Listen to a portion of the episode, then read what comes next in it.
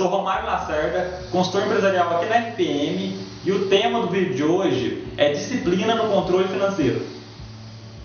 Todos os empresários sabem a importância das vendas e do marketing para sua empresa, mas nem todos dão a verdadeira importância para o controle financeiro. E o controle financeiro é muito importante porque ele que vai dar o direcionamento, os dados, né, as informações para a gente tomar decisões. Então, se é uma empresa que está tendo muito lucro, ela, você vai conseguir pegar esses dados e saber para onde que você vai direcionar os recursos. E vamos supor que a empresa esteja dando prejuízo. Então você pode pegar os dados financeiros, o orçamento e tentar diminuir os gastos para melhorar esses resultados ou até reverter a situação. E outra, até para saber se a empresa está tendo lucro ou prejuízo, você precisa estar tá fazendo esse controle.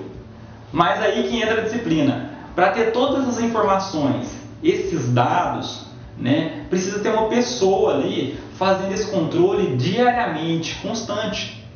E mais importante, que esses dados sejam lançados corretamente, porque a gente precisa tomar decisões em cima de controles de números né, confiáveis.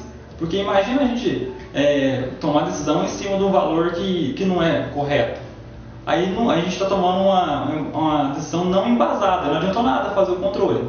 Aí que entra a disciplina, que é a habilidade de você seguir com firmeza o processo financeiro. Ou seja, você lançar os dados todos os dias, constantemente, fazer esse controle corretamente também, né? lançar os números fiéis até os centavos, para a gente conseguir ter um, informações é, confiáveis, vamos dizer assim. E aí tem que ter uma pessoa né, que tá, esteja fazendo isso, pode ser um empresário de uma empresa menor, ou pode ser um auxiliar administrativo, um auxiliar de finanças. E aí é papel do líder, no caso se estiver liderando uma pessoa, estar tá acompanhando, porque a gente precisa confiar e conferir, né? Então eu confio que essa pessoa vai fazer todas essas funções, que ela não vai roubar a minha empresa, vamos dizer assim, né? Que é uma, um medo dos empresários mas eu preciso estar conferindo se essas informações, esses dados estão sendo lançados constantemente.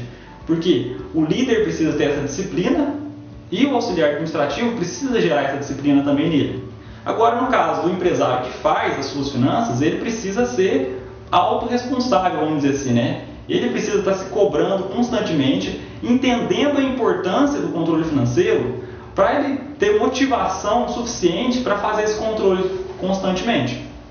Então, o que a gente conclui com tudo isso? Para a gente aproveitar todos os benefícios do controle financeiro, é preciso que tenha essa disciplina de estar alimentando corretamente todos os dias, seguindo uma sequência, seguindo o processo, né? Porque senão a gente acaba que vende, vende, vende, vende e não tem informação nenhuma de qual a quantidade que eu faturei, de quanto eu gastei, e aí eu não tenho uma clareza e se eu não tenho uma clareza, eu não consigo direcionar a minha empresa para nenhum lugar. Ou às vezes eu vou direcionar, mas eu vou estar tá fazendo isso às cegas, né? Que é muito perigoso para qualquer organização.